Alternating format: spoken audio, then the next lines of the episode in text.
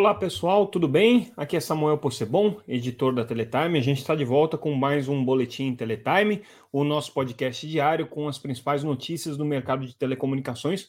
Hoje trazendo o que foi destaque nessa quarta-feira, dia 13 de abril de 2022.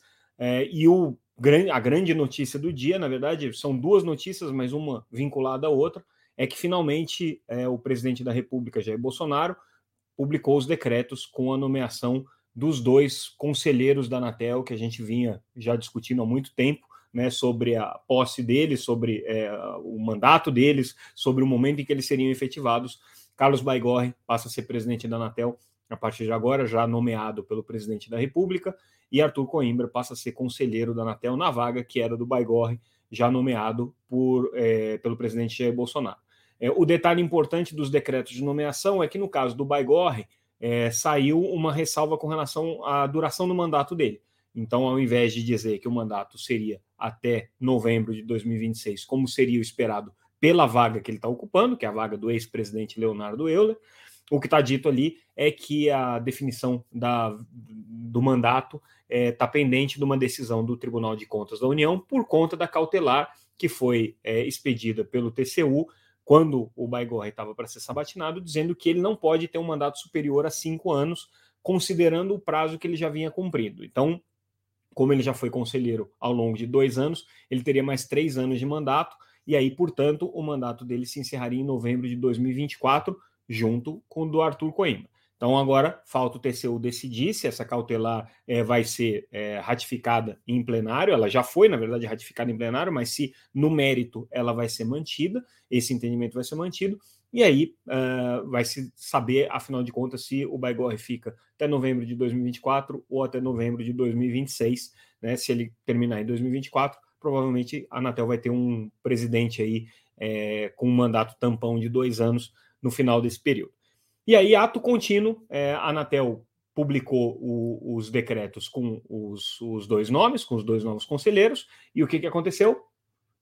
Convocou uma reunião extraordinária para decidir a votação da transferência do controle da Vital. Vital, que é a operadora de rede neutra do grupo Oi, é, que recebeu todos os ativos de fibra da Oi, é, foi adquirida no ano passado, a gente se lembra, pelo fundo BTG, pela Globinet do fundo BTG, por um valor de 12 bilhões de reais, 12,7 bilhões de reais. E aí essa operação estava pendente de aprovação na Anatel. Ela já foi aprovada pelo CAD, sem problemas. Agora na Anatel ela estava pendente sob a relatoria do conselheiro Vicente Aquino, que estava só aguardando o momento em que o conselho tivesse é, composto é, em sua plenitude, com todos os seus membros titulares, o que deve acontecer amanhã, né? É, por conta da nomeação do Baigorre e do Arthur Coimbra. É, então, ele pediu a convocação. Detalhe curioso é que, como ele tem que dar 24 horas entre a convocação e a reunião, e a convocação aconteceu já nessa, na noite dessa quarta-feira, então a reunião vai ser 21 horas da véspera do feriado. Né? Então, é, teremos aí uma, uma reunião noturna na Anatel a partir das 21 horas dessa quinta-feira às 14, dia 14 de abril de 2022. A justificativa do Vicente Aquino para pedir essa reunião extraordinária com tanta urgência é que essa aprovação é essencial aí para a aprovação do, do, do, processo de recuperação judicial da UE, para a conclusão do processo de recuperação judicial da UE. Talvez pudesse esperar até segunda-feira, mas enfim, decisão aí dos conselheiros da Anatel resolveram fazer essa reunião na véspera do feriado, então temos a expectativa amanhã de uma atividade importante aí no período noturno. A gente certamente vai trazer notícias do que é, acontecer. É, e aí, com relação ainda ao fechamento dos, das transferências de ativo da Oi, é, hoje também foi anunciada é, que no dia 20 de abril vai ser concluída a venda da Oi Imóvel definitivamente para os grupos, para as empresas TIM, Claro e Vivo, que já, cuja aprovação já foi, já foi feita pela Anatel, pelo CAD também, né? mas faltava ainda toda a parte burocrática dos advogados, fechar os termos finais, enfim, é, concluir o processo de due diligence e aí ser feito o pagamento para a Oi. Isso deve acontecer agora no dia 20 de abril.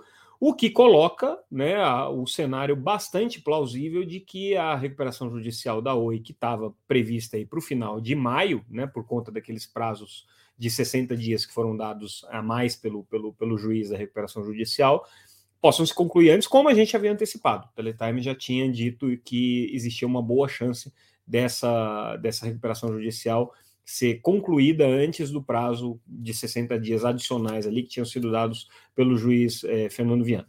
Então, eh, tudo indica que eh, talvez ainda no mês de abril ou no comecinho de maio já deve ter uma conclusão aí desse processo de venda de ativos da Oi. Lembrando que sempre tem uma burocracia a ser cumprida. Então, mesmo que a Anatel aprove a Vital amanhã, o que é muito provável que aconteça, né, até que esse processo seja devidamente concluído, os pagamentos feitos, contratos, advogados, enfim, né, todas as certidões emitidas, é, isso daí ainda pode demorar um tempinho para acontecer, talvez aí algumas semanas. Então, a perspectiva, pelo menos é, nesse cenário, é de que a Oi consiga resolver aí a venda dos seus ativos é, o mais rapidamente possível. Né? Continua o problema, a Oi continua queimando caixa, está com urgência de levantar esse, esse, essa recuperação judicial, Hoje, inclusive, anunciou, juntamente com, a, com essa data de fechamento da Oi Imóvel, já a recompra de algumas, uma quantidade significativa de dívidas aí, da ordem de 880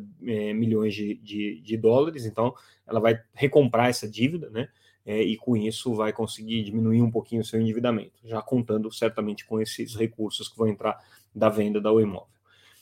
E aí, mudando o assunto completamente, hoje também foi reunião do GAISP. O GAISP é o grupo é, que acompanha é, ao, as obrigações, as metas do, do edital de 5G na faixa de 3,5 GHz. É, é muito importante esse trabalho, porque dele depende a liberação das faixas de 3,5 GHz e, portanto, o início das operações de 5G nessa faixa de frequência que está previsto para acontecer no meio do ano, e essa reunião foi relevante por uma série de razões, entre elas é, a sinalização por parte da, do GAISP de que essa data, por enquanto, não tem por que mudar, então a Anatel em julho é, quer que as operadoras já estejam com seus é, serviços de 5G ativados nas capitais, as operadoras vencedoras do leilão, estejam com serviço de 5G ativados nas 27 capitais brasileiras. Também foi uma reunião importante porque ela sinalizou qual que vai ser a prioridade de atuação da EAF, né, que é a entidade que vai fazer essa gestão aí desses, dessas obrigações e dos recursos previstos para ela.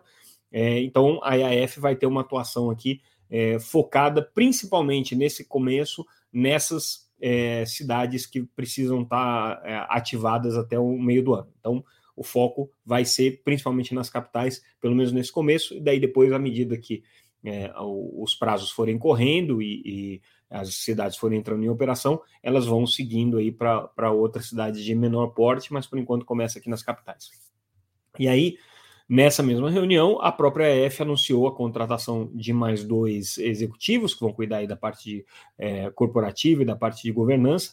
O interessante é dessa, dessa, é, desse anúncio, né, desses dois novos diretores, é que um deles, é, ok, tem uma, uma boa é, experiência de mercado, né? O, a gente está falando do, do Paulo Cosa, Paulo já foi diretor corporativo da, da, diretor financeiro da TIM durante muito tempo, então tem um vínculo aí grande com o setor, mas também foi a, anunciada a contratação do almirante é, reservista, né? Do almirante é, é, reformado, é o termo correto, Silvio Starling, então um militar, cuidando agora da parte de é, governança e conformidade da EAF. Então, temos aí a, a entidade sendo é, supervisionada nesse sentido da sua governança e da conformidade é, pelo almirante Silvio Starling, que tem uma carreira aí totalmente ligada ao governo, exercendo funções militares dentro do governo, como era de se esperar né, do militar. E aí a gente encerra o nosso noticiário de hoje com uma notícia bastante importante também, é, que é a expectativa da reunião do, do é, Conselho Gestor do FUST. Essa reunião deve acontecer até julho. A gente lembra que é, os, as entidades foram conclamadas a indicarem os seus representantes no Conselho Gestor do FUST, que vai gerir os recursos do FUSH, então é um conselho bem importante, tem um papel executivo importante, inclusive.